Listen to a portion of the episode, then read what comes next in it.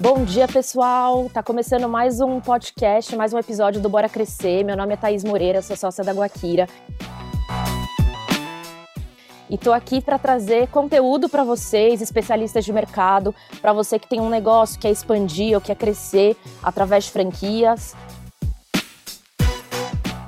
Ou também para você que ainda tem o sonho de empreender, né? Que quer ter seu próprio negócio, não sabe como começar então, eu sempre dou a dica, né, para você estudar muito, né? Esse é um conteúdo que a gente vem fazendo gratuito, né, para realmente ajudar vocês a diminuir qualquer risco nesse processo, né? Então, busque informação, busque conteúdo. Temos também já divulgando aqui o nosso canal no YouTube do José.fugice. A gente fala muito sobre o mercado de franquias, qual franquia investir. Então, estude e vá atrás de informação para você que está nesse processo aí, quer evoluir, quer crescer com o seu negócio é o projeto arquitetônico, né, que não envolve só franchising, projeto arquitetônico envolve vários negócios. É, meninas, vamos se apresentar e vou passar a bola para vocês falarem um pouquinho de vocês, pode ser? Pode ser. Bom dia, meu nome é Bianca, eu sou formada em arquitetura, pós-graduada em arquitetura comercial e visual merchandising, é, e hoje eu trabalho com arquitetura de franchising na Guaquira. Bom dia, eu sou a Jéssica, sou arquiteta, urbanista, designer de interiores, e hoje eu trabalho na Guaquira com arquitetura de franchising. Legal. Primeiro, meninas, obrigada aí pelo tempo de trazer pra gente também informações aí sobre o mercado de vocês quer dizer, mercado não, né? Sobre o mundo de vocês de arquitetura, que para mim também é muito novo, então eu vou aprender hoje também com essas meninas aí é, que arrasam em cada projeto que passam pela mão delas.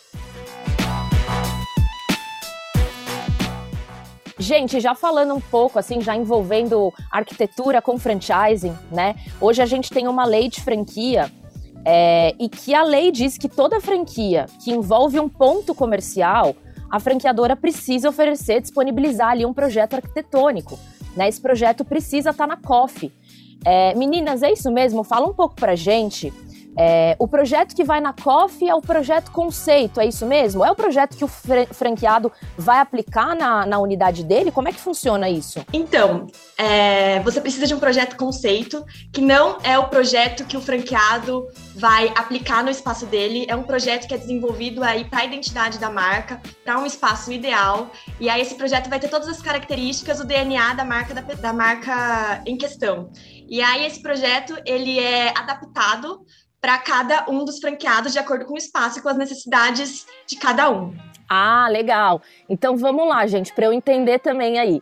É, na COF a gente tem o projeto conceito e aí a gente desenvolve um outro projeto, né, que é o que a gente chama de projeto executivo. Na verdade, o franqueado vai lá, pega o projeto conceito e aplica ele dentro do espaço que ele tem. Então, independente do tamanho do espaço ou onde for, ele vai pegar esse projeto conceito e vai aplicar é, dentro do espaço que ele tem. Ah, legal. E aí existem adaptações de acordo com cada franqueado, né? Porque você tem ali é, espaços diferentes, né? Tamanhos diferentes e a gente tem que fazer essa modificação para cada um, né? E vários modelos de negócio também. Ah, legal. Ô, gente, e me fala uma coisa, com o projeto arquitetônico, o franqueado ele consegue saber quanto que ele vai gastar na montagem total da unidade, é, envolvendo, por exemplo, é, mobília, envolvendo obra, e como que vocês fazem isso? Como é que a gente tem esse resultado final de quanto que o, o franqueado vai precisar gastar e investir ali na operação? Nesse projeto conceito é desenvolvido aí uma estimativa de investimento, então eu queria trazer um pouquinho para vocês que só, quais são os diferenciais de ter um arquiteto especialista em franchising porque é um arquiteto que vai entender um pouco mais de negócio, sabe? Então, quando você está desenvolvendo a arquitetura de um espaço que vai ser franqueado, ele precisa ter um cuidado diferente de um, uma, um outro tipo de arquitetura comercial, porque precisa ser um projeto que seja financeiramente interessante, sabe? Você precisa pensar em negócio quando você está desenvolvendo.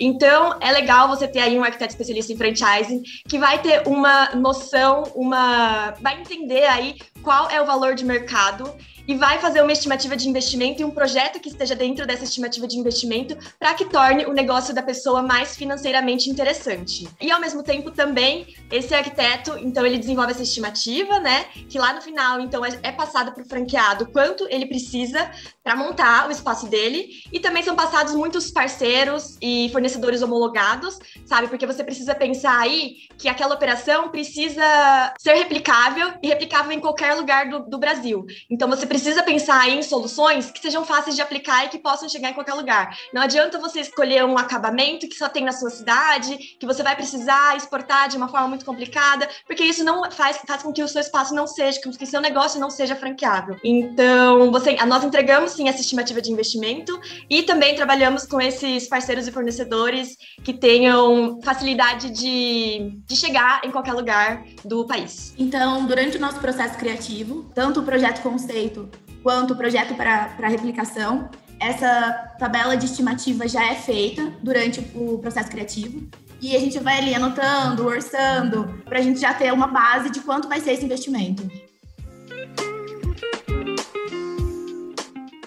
Ah, legal, show, para também não extrapolar, né, e o negócio ficar muito mais caro. Isso que vocês comentaram é muito legal, gente. O projeto ele tem que ser replicável, né? Não adianta a gente só pensar naquela unidade da franqueadora, né, operação piloto, por exemplo. A gente tem que pensar nas unidades franqueadas também. E, e eu já vi muito também cliente falar ali no momento de mostrar a unidade, de mostrar a operação, é, tem muito disso, né? O cara às vezes fez a estante ou a prateleira com o amigo marceneiro dele, do bairro dele, e aí a gente não consegue replicar aquilo, né? Quando a gente fala de projeto arquitetônico no franchising, a gente tem que encontrar uma forma é, realmente de escalar isso a nível Brasil, né? Então que a gente consiga o mesmo padrão, tanto no norte, quanto no nordeste, quanto no centro-oeste, em qualquer lugar do Brasil, né, meninas? Exatamente. Por isso que no final aí, quando você tem o projeto conceito definido, é produzido um memorial descritivo, alguns chamam de manual arquitetônico, em que vai ter ali todas as diretrizes do projeto conceito desenvolvido e também de tudo que foi escolhido. Então,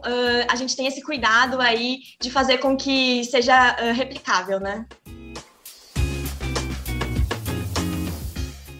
É, e é isso, é importante, a importância de fazer também, gente, o projeto arquitetônico com é, especialistas em franchising, né? Não é qualquer arquiteto, né? Você tem que seguir padrões de exigências, por exemplo, da BF, né? Então é importante você procurar uma empresa, uma consultoria, enfim, um arquiteto que entenda de replicação, né? Que entenda de franquia. Exatamente. É... É, você poderia ter um arquiteto qualquer? Poderia. Só que ele não sabe exatamente quais informações você precisa colocar na COF, quais são os padrões de exigência da ABF. Ele pode ir atrás? Ele pode ir atrás, ele pode assinar o projeto.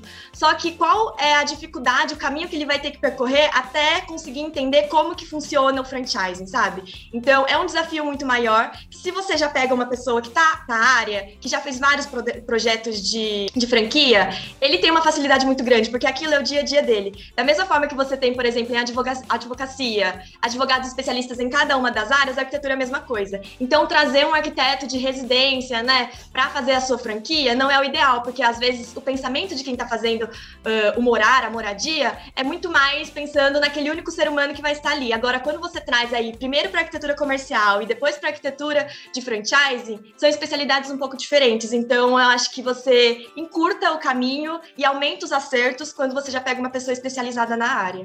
Na verdade, meninas, a maior diferença entre fazer arquitetura residencial e arquitetura de varejo é que na arquitetura residencial você faz o projeto pensando no cliente. E na arquitetura de franquias, na arquitetura de varejo, você faz o projeto pensando no cliente do cliente. Então, eu acho que isso também é uma coisa que é, que, que é bem diferente, assim. Ah, legal. É exatamente isso. Assim, o cliente não é só a franqueadora, não é só o franqueado, né? Você tem que pensar na experiência do consumidor que vai entrar naquela loja, que vai uh, escolher os produtos, né? Que vai ver a vitrine. Então, é isso mesmo, né? Você tem que pensar no cliente do seu cliente, né? Isso.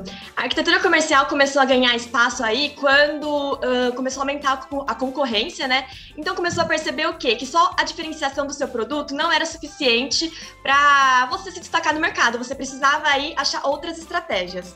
E aí a, a, arquitetura comercial começa a ganhar espaço porque percebeu que quando você tem um, um espaço que traz experiência, você acaba agregando valor aos seus produtos também.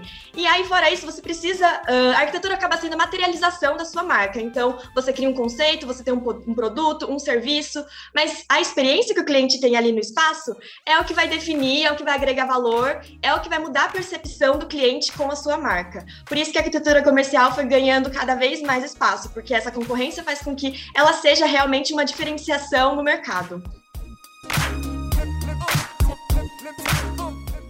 Show, que legal, meninas. É, eu recebi uma pergunta lá no meu Instagram que é o seguinte: de uma franqueada que ficou na dúvida se a franqueadora é, ajudaria ou apoiaria ela no momento da obra, né? Eu acho que é uma dúvida também que todo mundo tem, assim. Legal, a franqueadora vai me disponibilizar o projeto arquitetônico é, e como que é o pós, né? Como que é ali no momento de montagem mesmo é, dessa unidade. Na maioria das vezes, gente, qual é a dica que eu dou? Vocês têm que ver o que está descrito na COF, né? A COF, ela vai detalhar é, todas as responsabilidades, toda a parte de suporte, treinamento da franqueadora. Então isso tem que estar tá lá. Se não tiver, questione a franqueadora. Pô, até onde que vocês vão me ajudar? Até onde que vocês vão comigo? Geralmente, gente, o acompanhamento da obra é, não é feito pela franqueadora, é uma responsabilidade do franqueado. Mas isso também vai de acordo com cada marca, com cada negócio, né? Então, se você tem essa dúvida, pergunta mesmo para a franqueadora, vê o que, está lá na COF para no momento ali prático você não ter nenhuma dúvida, né? Ou ter a expectativa expectativa de,